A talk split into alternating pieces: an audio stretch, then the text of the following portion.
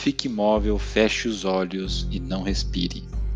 Essas são as ações que você deve tomar quando avistar ou se defrontar com uma das criaturas mais famosas do folclore brasileiro, o boitatá.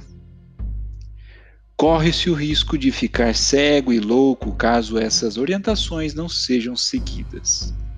Ainda assim, se não der certo e a perseguição continuar, deve-se atirar alguma coisa feita de ferro nele, livrando-se temporariamente da cobra.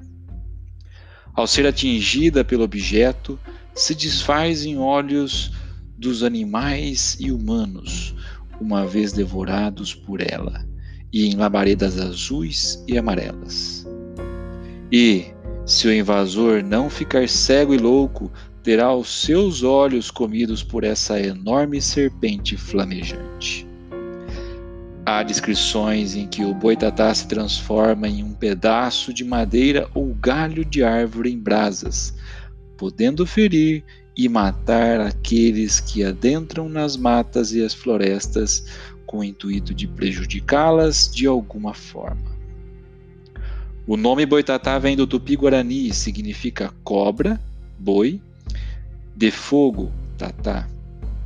Em algumas regiões, é o boitatá ou baetatá, que deriva de, para coisa de fogo. Um dos primeiros registros escritos deve ser, assim como essa última grafia e a descrição de alguns outros fantasmas ou demônios. Está na carta de São Vicente, escrita em 1560 pelo padre José de Anchieta a seus superiores, que descrevia flora, fauna e costumes dos índios e europeus que habitavam parte da região do litoral paulista na época da capitania de São Vicente.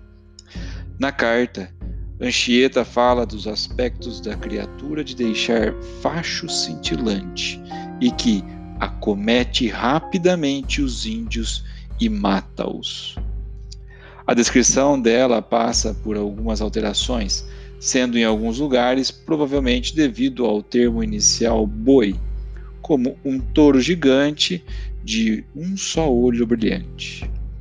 Em outros, a sua origem ou aparecimento aos humanos está relacionada a um dilúvio durante um longo período de total escuridão.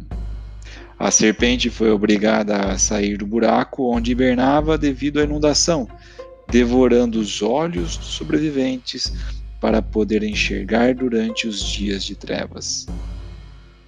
Terminando por ficar muito fraca por só se nutrir de olhos, ela se desfaz em fogo nas águas da inundação e ressurge tempos depois em regiões de matas, alimentando-se novamente de olhos e se desfazendo em seguida, num terrível ciclo sem fim.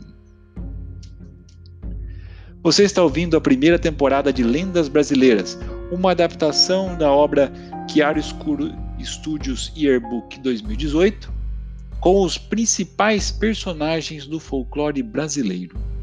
A arte da capa deste episódio é de Rod San, lápis, arte final e cores.